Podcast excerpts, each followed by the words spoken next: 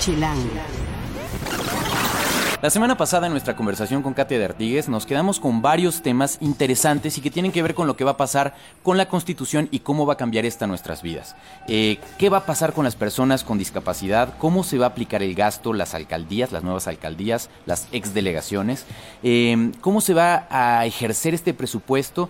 Este rollo de que vamos a tener más burocracia y que no van a tener fuero, la revocación de mandato, qué onda con los ambulantes y las manifestaciones, y si se queda contenta o no con cómo quedó el texto final. Todo esto lo vamos a hablar esta semana. Y además, seguramente en sus redes sociales han visto alguna foto del Oroxo, esta instalación, eh, este Oxo completito que fue construido dentro de la Galería Curimansuto como una de las ideas de Gabriel Orozco, uno de los artistas más importantes mexicanos que hay en el mundo del arte a nivel mundial. Vamos a platicar si esto es una burla, es sentido del humor del, del, artista o hay una reflexión mucho más interesante detrás. Esto y mucho más en el podcast de Chilango. Chilango. Cine, conciertos, restaurantes, antros, bares, historias de ciudad, sexo, teatro, humor. Haz patria y escucha Chilango. Chilangas y chilangos, bienvenidos a otra emisión del podcast de Chilango. Yo soy Juan Luis, me encuentran en arroba Juan Luis R. Pons o en Facebook en Juan Luis Oficial y soy el director editorial de Chilango. Encuentren todos los martes un nuevo podcast en las aplicaciones que ya conocen, en Mixcloud, en TuneIn o en la aplicación podcast de Apple. Van de volada a nuestras redes, en Twitter y en Instagram estamos como chilango.com, en Facebook como Chilango Oficial, en YouTube como Chilango y en Foursquare como chilango.com. Toda la conversación la encontramos más fácil si la ponen ustedes y nosotros en el hashtag podcast chilango. Y bueno, eh, voy a retomar la grabación que hicimos de la segunda parte de la entrevista con Katia, cuando le pregunté justo el, si volvería a repetir esta experiencia. Eh, fue un proceso agotador, como nos contaba en el podcast pasado, eh, y pues, ¿realmente se volvería a lanzar por un cargo de elección popular? Pues yo creo que no. creo que no. ok. Yo creo que no. Eh, y digo creo para que... pues, porque uno nunca sabe. Uno nunca sabe, pero No, no. la verdad es que soy mucho más feliz escribiendo Ok. eh, sobre el tema. Eh, a ver, entremos al tema de personas con discapacidad, que es, es la razón por la que tú estuviste ahí. Eh, a ver, brevemente, muy, muy brevemente, ¿por qué te preocupa tanto ese tema? Para quien no lo sabe, digo. Claro, pues porque yo tengo un hijo con discapacidad que se llama Alan y tiene 10 años. Alan tiene síndrome de Down y desde que nació, pues me metió, yo me di cuenta pronto que sin importar todo lo que podía hacer por Alan, que es mucho afortunadamente, eh, si no contribuyes a cambiar un poco el mundo y cómo vemos a las personas con discapacidad y abrirles oportunidades y a saber que son personas con todos sus derechos, pues de nada servía lo mucho o poco que podía hacer por Alan. Entonces cada vez me fui involucrando más, más, más. Este, soy consejera de CONAPRE desde hace seis años, de UNICEF.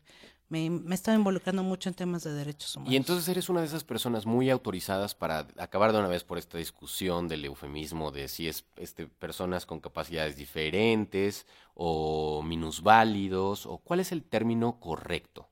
Bueno, antes que nada piensen que son personas. Entonces siempre hay que decir persona, niño, mujer, atleta, periodista y después con discapacidad.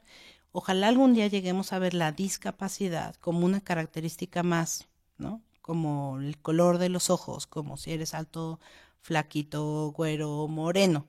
Y la comunidad como tal de personas con discapacidad no se sienten ofendidas ya No. al ser nombradas. No así? les digas discapacitado, porque entonces es como etiquetarlos, es como decirle a una persona griposo o sidoso. Me estás diciendo algo en este justo momento. Que se me oye mucho. No, claro que no. Muy bien. Eh, ok. Y eso que la, espera, nada más te digo esto, y eso que la discapacidad no es una enfermedad, es una sí. condición de vida. La enfermedad se puede quitar, la condición de vida no se quita. Entonces tú no puedes etiquetar a alguien nada más por una cosa que tiene. ¿Qué lograste en la Constitución al respecto? Uy, pues muchas cosas. Primero que... Eso sonó a uh, muchas cosas, ¿En efectivamente. serio? Sí, es que yo llegué desde el primer día con un documento en braille, escrito en braille y tinta, obviamente, pues también en español, o sea, en, en tinta, este, con mis mínimos, con una convención de los derechos de personas con discapacidad, y hablé con cada uno diciendo, yo vengo por este tema y quiero hacer A, B, C, D, E, F, G, y es importante por esto, por esto, por esto, por esto. Claro. Hablé con cada uno de ellos. Entonces, primero, los principios de la Constitución contienen accesibilidad y diseño universal. Eso es súper importante porque son derechos llaves para ellos. Si tú no puedes garantizar que una persona circule por la ciudad como no podemos garantizarla ahorita, ¿cómo puedes hacer que llegue a su trabajo, a su escuela? Si tú no creas programas basados en diseño universal, estas dos son últimas definiciones de la convención que además imprimí una y otra vez y se las volví a explicar a todos los 100 diputados constituyentes. Al final les dije, les voy a hacer un examen, me callé. Más les vale que sepan que es accesibilidad y diseño universal. Está metido en todos lados. Del Oye, derecho. y dime una cosa, honestamente Mm. ellos no te vean con ojos de, ay, viene otra Ah, vez sí, esta vieja sí. con este mismo tema. Sí, sí, sí, pero también reconocían que era insistente y que ya llegaba un momento en que pues ya me decían, bueno, sí, ya. ¿no? Logramos cosas súper padres porque también había otra diputada con discapacidad. Bueno, yo no tengo discapacidad, pero vengo de una familia de, pero ella sí tenía una discapacidad motriz y entonces hacíamos en, en un tema muy importante, sacamos el derecho a la educación bilingüe en lengua de señas mexicana y español para personas sordas. Yo también creo que es una ah, cosa fantástica que tenemos en esta constitución y que va a cambiar la forma de tener lenguaje, de no ser, eh, es que nada más se me ocurre la palabra en inglés, que sangrona, deprived, ¿cómo se dice? Privada de- Privada del lenguaje Claro. que al que sometemos a, a gran parte de la comunidad sorda por negarles el derecho a tener la lengua de señas mexicana como lengua materna. Ok, pero entonces eso al final, este, toda esta, esta, esta lista de cosas, tú llegaste con quiero que, que suceda esto en particular o, quiero que se reconozca esto en particular. ¿Y cómo va a estar integrado y cómo vamos a ver esos cambios en la ciudad? ¿Cómo te aseguraste de que todo eso quedara en todos los ordenamientos? ¿O, o- o cómo puedes quedarte tranquila después de si lograste esa misión que, que buscabas? Bueno, la logré, pero no voy a estar tranquila hasta que la logramos exigir entre todos, porque ahí está en la ley, están los principios generales, en las obligaciones de las alcaldías, en el gobierno, en todos lados te vas a encontrar accesibilidad y diseño universal, accesibilidad y diseño universal. Pero ahora está de nuestro lado, que ya no soy diputada, sino de la sociedad civil, exigirlo. Y te digo otra cosa, todo el mundo piensa siempre en las personas con discapacidad como ellos allá, mi abuelita, ¿no? todos vamos hacia la discapacidad. Como vivimos cada vez más años, Juan Luis, se calcula, y estas son cifras de la OMS, Organización Mundial de la Salud, que todos vamos a tener una discapacidad en los últimos seis o siete años de nuestras vidas. Entonces, más nos vale carambas que hagamos la sociedad accesible ahora que somos un país de jóvenes y una ciudad de jóvenes, porque si no, todos lo vamos a lamentar después. Claro. O sea, ya no es un asunto del otro. No, es de nosotros. Ok, y eh, entonces al final, ¿cómo quedó en la Constitución y qué dice? ¿Y cómo vamos a asegurarnos de que los alcaldes, por ejemplo, lo apliquen? Y que no Pues- se hagan güeyes a la hora de... Pues así, no hacerle. Bueno, está el 22% de las alcaldías que tienen que destinar la infraestructura. Y tenemos que ser mejores ciudadanos, Juan Luis. Ay, pero eso es... eh, Bueno, tenemos que hacerlo. idealistas. Bueno, sí, pero si no eres idealista, pues las cosas nunca cambian No, en la pero- vida. Ah, ok, pero a lo que voy es, no, o sea, la ley no dice tienen que todas las banquetas de esta ciudad Sí, tener dice. rampa. Eso sí lo dice. Bueno, que tienen que ser diseñadas con base en accesibilidad y diseño universal. Es decir, sí, rampas, pero no solo rampas. Semáforos auditivos, guías para ciegos. No es solamente la discapacidad motriz, que es la que vemos más, Claro. ¿no?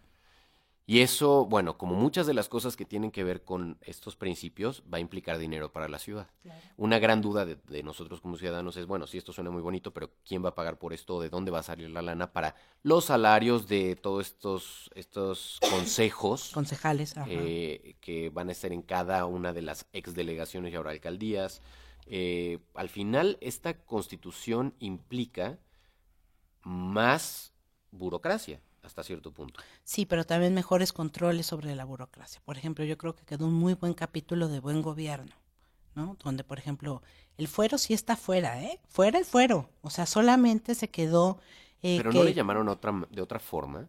Bueno, es que hay un segundo párrafo que dice que los legisladores no podrían ser reconvenidos por sus opiniones parlamentarias o algo así. O sea- es decir, que si tú estás en el Congreso y eres diputado y le mientas la madre a alguien o dices una cosa absolutamente impropia, por lo que tú digas, en tu trabajo como diputado no te pueden eh, regañar, no te pueden fincar, pero por lo que dices, saliendo del recinto, eres como cualquiera. Ya no Ah. necesitas que te hagan el juicio político y que te desafueren Ah, y pero a que ver, bla. es que entonces vamos, vamos al mañosismo entonces. Si yo recibo un portafolio de dinero en el recinto parlamentario, No, no, es por lo que digas, no por lo que, Por lo que deci- dices. por lo que dices, nada más. todo lo demás sí Todo tiene lo una demás, responsabilidad. sí, claro. Entonces hay conflicto de intereses. Sí, claro, está. eh, les recomiendo muchísimo el capítulo de Buen Gobierno que además hizo Mauricio Merino, que es una gloria mexicana. No, en serio, es un investigador del CIDE que yo quiero muchísimo, que de veras es un tipo fantástico y está muy bien. Ok. Por ejemplo, eh, ahora que tocas ese tema, si la gente quiere leer el texto como quedó, ¿dónde lo encuentra?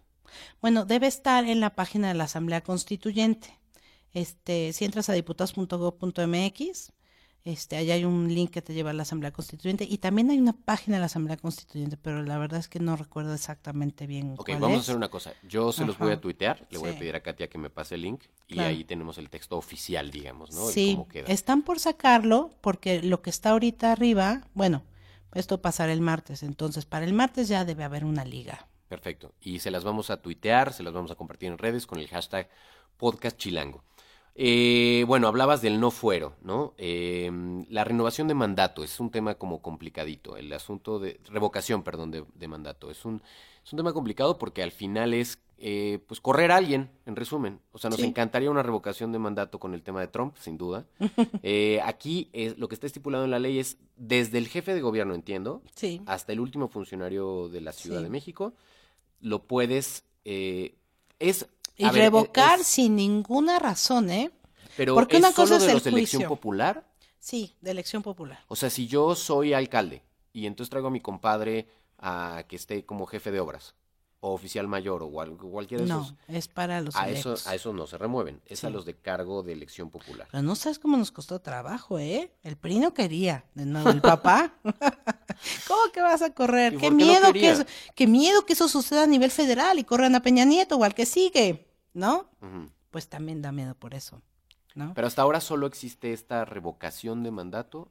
eh, No, en el Congreso, de- digo, en el Estado de Nuevo León también existe, por ejemplo. Ese fue uno de los argumentos, porque el PRI decía, es inconstitucional, es inconstitu- ¿cómo se atreven chilangos malditos, no?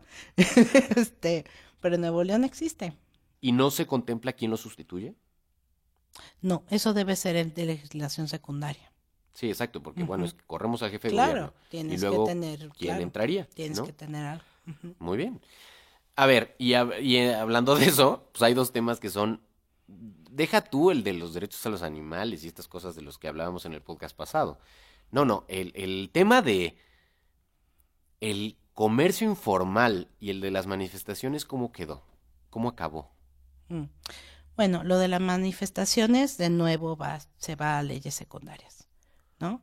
O sea, sí el derecho al uso de la vía pública sin afectar derechos de terceros, que hay que ver en qué momento se afectan los derechos de terceros, qué tan ruda va a ser esa legislación. Entonces, bueno, ¿Y eso qué va a pasar? ¿Quién va a hacer esas leyes secundarias o pues cómo va a el estar co- el tema? primer congreso de la ciudad. Yo creo que ya lo va a hacer el primer congreso. de Y la eso va a elección. Ese primer El- congreso de la ciudad. claro, y además se va a integrar de manera distinta. Eh, vamos a tener los mismos 66 diputados, 33 electos por mayoría y 33 plurinominales Ok, ¿y esas elecciones cuándo van a ser? en el 2018. Que son estas eh, que decías aplican ya. Ajá, Ok, antes Sí. de la entrada en vigor formalmente del resto. así es. Eso Ok, es manifestaciones. ¿Y comercio informal? Comercio informal, pues ah, hubo muchos intentos por darle como más seguridad eh, social, no solamente a los comerciantes informales, sino, yo no sé si tú estés contratada en Chilango como tal, con contrato, este, prestaciones médicas y todo, pero por ejemplo yo llevo 15 años trabajando en el Universal y aunque tengo un contrato no tengo... Eh, pues IMSS ni nada y en TV Azteca tampoco. A mí me hubiera ayudado que hubiéramos tenido un fondo mutual o algo así como estaba propuesto en el proyecto de Mancera para que los trabajadores informales, como yo que soy, pues aunque tenga contrato freelance en realidad y todo el resto me lo tengo que pagar yo, no los seguros médicos míos, de mi hijo, etcétera, y de otras personas de mi familia, em, hubiera servido para, para hacer cosas así. Lo de los trabajadores no asalariados, que era una gran apuesta del proyecto, quedó muy acotada. Es muy interesante porque cuando pensamos en comercio informal pensamos en Así gente y es. ambulantes, Así es. no en freelancers. No, pero somos un chorro, ¿a poco no? Los trabajadores no asalariados somos muchos. Que al parecer tenemos trabajos fo- formales y estables. O sea, sí, claro, yo tengo un trabajo desde hace 15 años muy estable en el Universal y desde hace 10 años muy estable en Azteca. Sin embargo, no tengo seguridad social. Pero tú sí pagas impuestos Sí, claro que pago impuestos. y el ambulante no necesariamente. No necesariamente. Ese es el gran, el gran es- tema. Yo Sí. creería que eh, cuando hablamos de comercio informal hay mucha gente que dice, oye, espérame, o sea, ellos también usan las calles, ellos también, ¿no? Este, y no pagan un peso por ello. Bueno, formalmente no, pero a nivel corrupción, Sí. sin duda, sí. No, y a través de IVA y lo que quieras, pero... Claro. Eh, entonces, ¿cómo quedó finalmente el, el comercio informal? Eh, La propuesta, como decías tú, eh, contemplaba como ciertas prestaciones para ellos. Pero al final es, hoy se pueden montar donde sea, hay una especie de recaudación que esté contemplada en la Constitución, No. nada. ¿Y por qué no pasó así? ¿Nadie le, nadie le interesaba desde el Congreso que pasara así? Sí, le interesaba mucho al PRD y a Morena, ¿no? Pero lo bloquearon PRIPAN. Curioso. Y sin ellos no pasaba. Y yo pensaría que al contrario, quienes tratarían de cuidar los intereses clientelares justamente es la izquierda, que a- tradicionalmente está más alineada a justo esas, esas, a esa gente.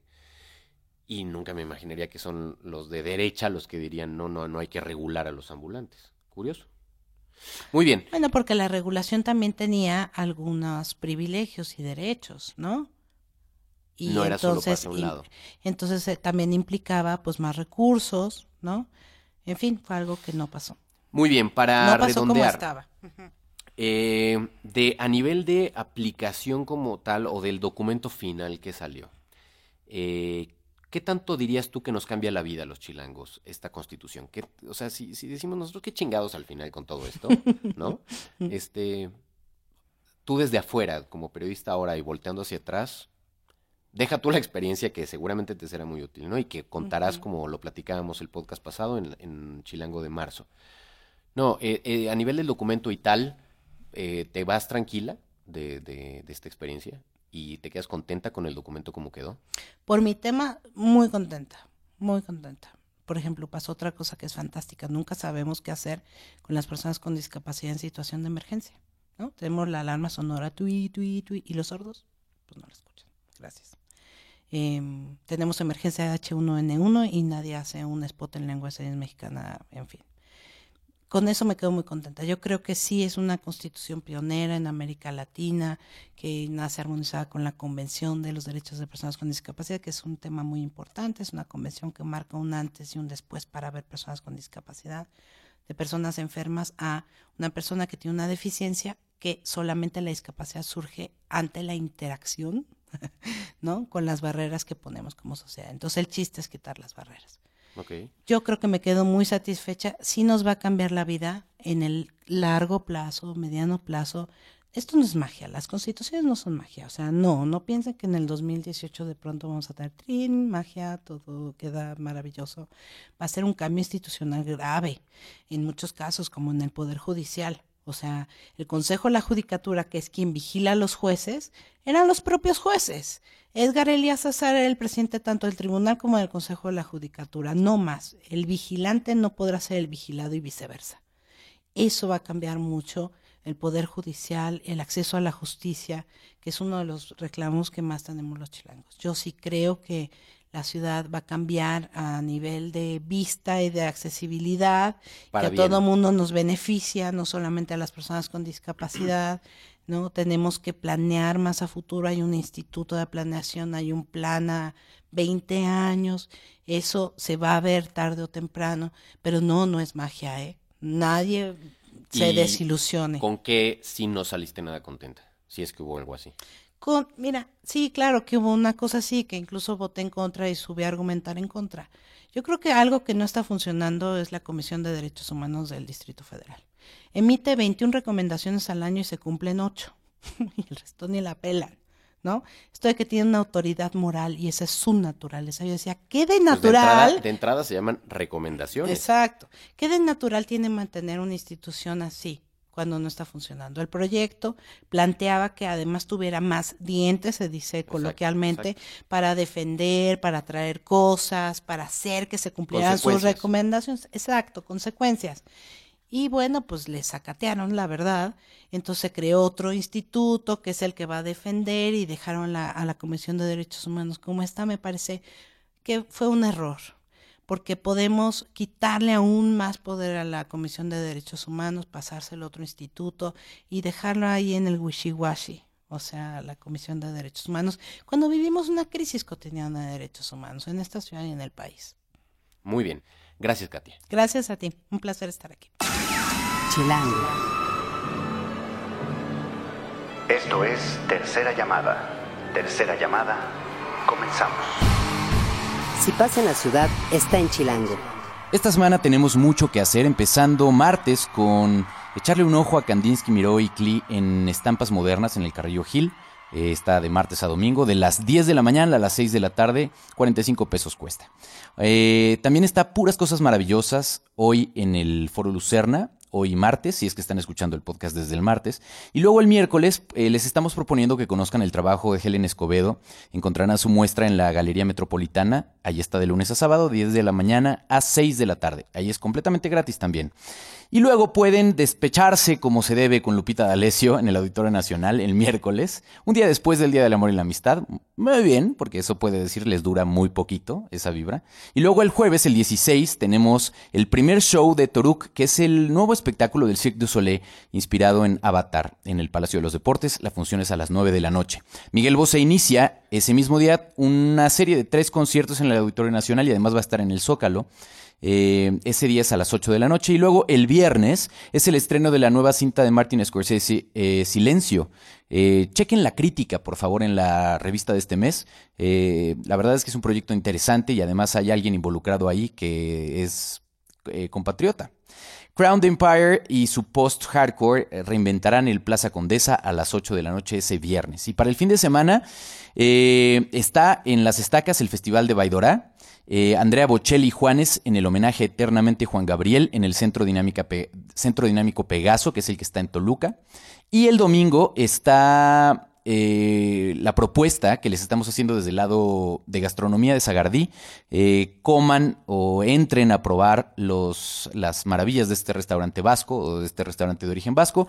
Y luego, para hacer reír a sus niños, está Pun Historia asquerosa para niños y niñas que se echan vientos en el helénico a la una de la tarde. Eh, la entrada es de 150 pesos. Pero bueno, Em, la semana pasada, la semana que básicamente cerró, para muchos, y lo vieron en Instagram, era la semana del arte, eh, que está continuando, ya que, ya que terminó Sonamaco, que está continuando con diferentes muestras en la ciudad.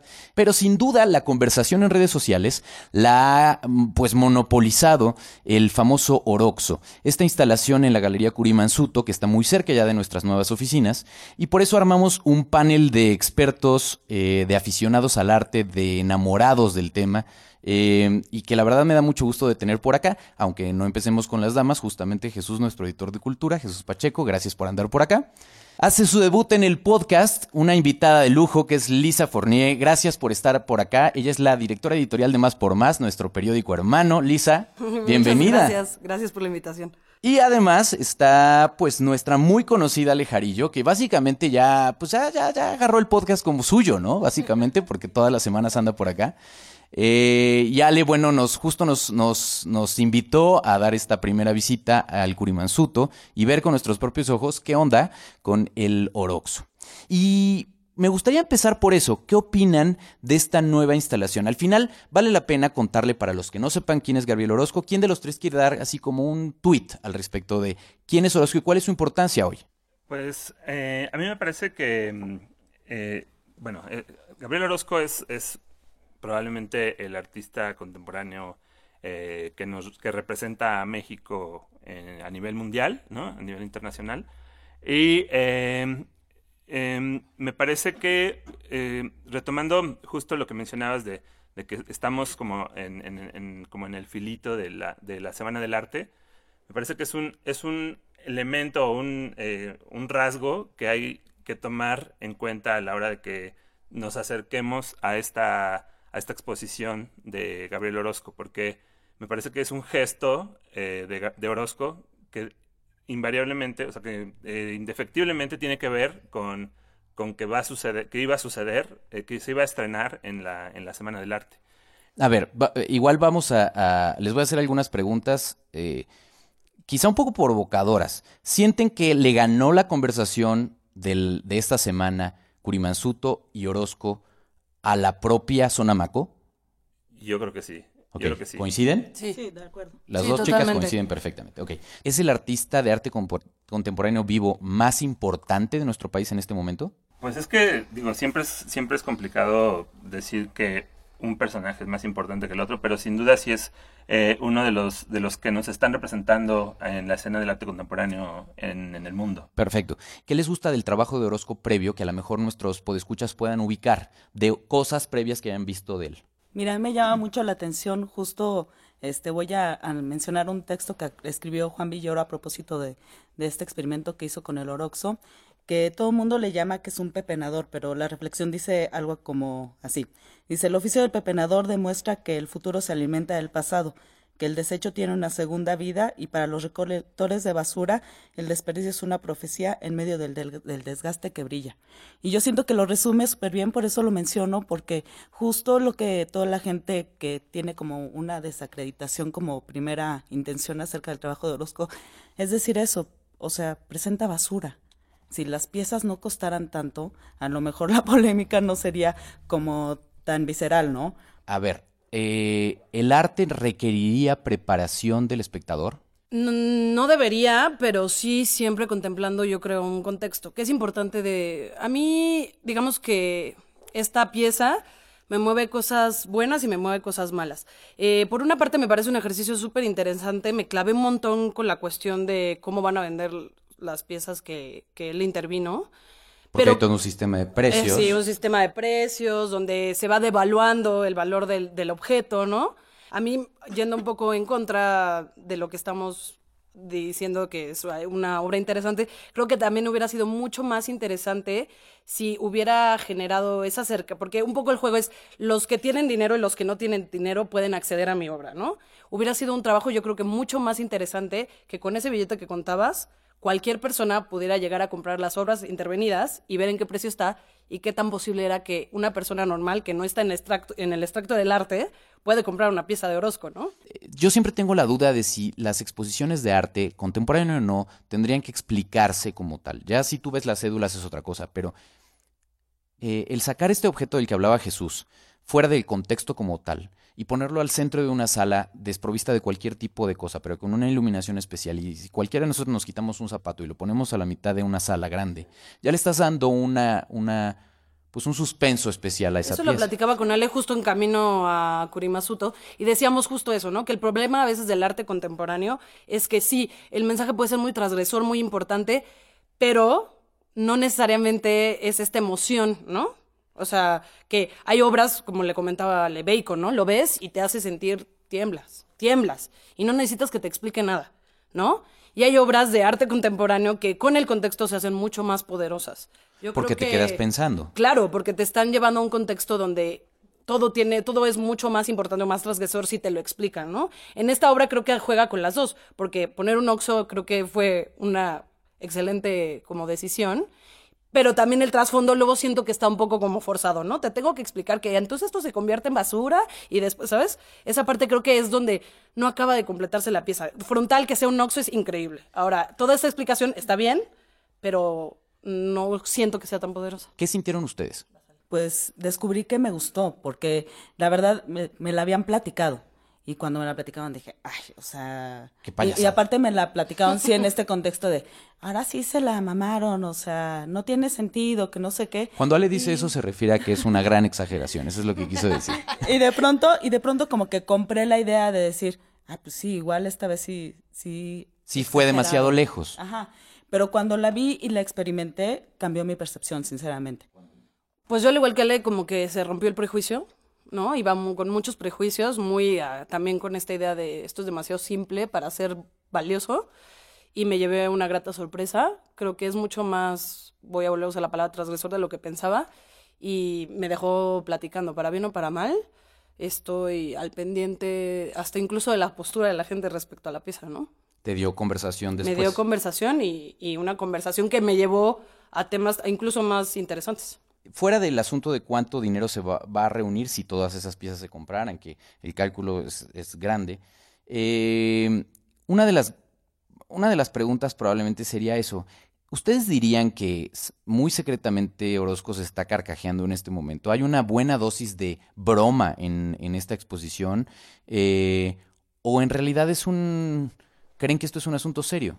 Yo, yo creo que no hay que perder de vista que eh, el, artis- el artista eh, tiene eh, mucho de un gesto lúdico a la hora de, de estar creando, ¿no? Claro. Este, y sí creo que, no sé si se esté carcajeando, pero sí, Sí hay tiene, risa, sí hay sí hay una, sí hay una sonrisa ahí que se repite eh, una, una y otra vez. Ajá. Y este, y eh, eh, digo, este es, este es un, un- una, un, un comentario así como medio privado, pero, pero que me voy a atrever a hacerlo público.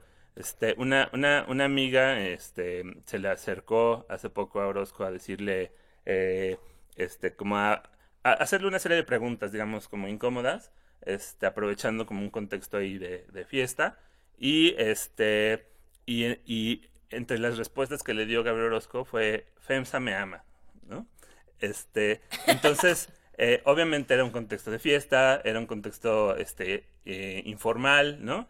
Este, pero, pero me parece que, que la frase tiene sentido porque, bueno, además FEMSA, como decía Ale hace, hace un ratito, FEMSA es no solo es este la- el corporativo detrás de, de las marcas que, que rigen muchos de nuestros comportamientos comerciales, ¿no? Este, o, o de consumo, este, sino también es una, es una, un corporativo que ha apoyado desde hace más de 22, 23 años, tie- lleva varias décadas apoyando el mundo del arte contemporáneo. Entonces, este, creo que también es un- algo que se tiene que tomar en cuenta a la hora de, de reflexionar, ¿no? Este, sobre, sobre qué está sucediendo. O sea, sí, sí, sí puso sobre la mesa varios elementos sobre los que me parece que se tiene que discutir, pero en una, en una conversación como más eh, profunda que, este, que la superficialidad de los comentarios en redes, ¿no? A mí me queda una última reflexión. No creo que sea anodino que presente este tipo de pieza justo en la Semana del Arte. ¿Se fijan cómo Ale sucede- puede variar de entre el anodino y el se la mamó? Es increíble, es, es la versatilidad. Acervo. No, no, no. Este, en la semana de Maco, que es justo cuando se manejan precios exorbitados de piezas de arte y que él entre con una pieza en la que justo hace un juego con los costos, con el si vale, si no vale, me parece que no es casualidad que justo esté lanzando este tipo de, de muestra en este momento. Y además es probable, digo, eh, igual es una especulación, pero es probable que no se venda nada. Eso estaría interesante, estaría interesante. Lisa, un- una última reflexión. Pues sí, creo que también él definitivamente se está riendo, no sé si de la panza o de la garganta, pero al final también él se exhibe un poquito haciendo con este círculo tan famoso que ya utiliza, volviéndose una marca que se vende con otra marca en, en una gran marca, ¿no? Entonces creo que hasta él se está burlando de- del sistema en general de sí del mismo. arte y de sí mismo como parte de eso. Lo cual hablaría de una enorme sabiduría por un lado y de una salud mental también en un mundo como el del arte, como lo estamos Al viendo final con esta muestra no le va a perder. Pues ha sido un gran ejercicio de relaciones públicas para Curimansuto, que ha traído mucha gente que probablemente hace un rato que no iba, eh, y por supuesto a poner el nombre de Gabriel en, en, pues en mente de gente que de pronto estaba un poco ajena al mundo del arte contemporáneo y que lo han visto en noticieros, en redes sociales, y eso siempre está interesante. Gracias a los tres. ¿Con qué canción les gustaría que nos despidiéramos? Eh, ¿Qué tal algo de Pink Floyd? Venga, ¿Sí? muy bien. Que tiene parece. mucho que ver. Que tiene muchísimo que ver. Gracias a los tres. Los pueden seguir en sus redes sociales que son Arroba la salmona. Arroba Alejarillo. Y arroba Fitch, como durazno, guion bajo, Melba, con Vegarán. muy bien. En la producción estuvo Rafa Med Rivera. En la asistencia de la producción estuvo Alex López. El diseño de audio es de Omar Morales. Hagan patria y escuchen Chilango.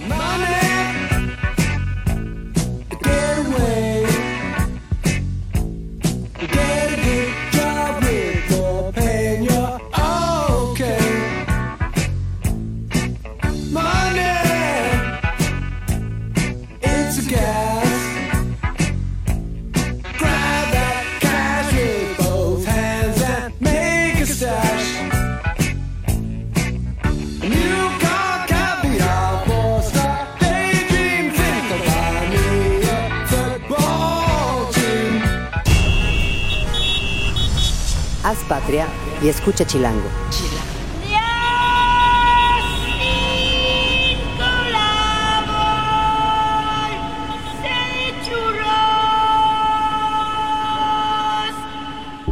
Derechos reservados, Chilango 2017.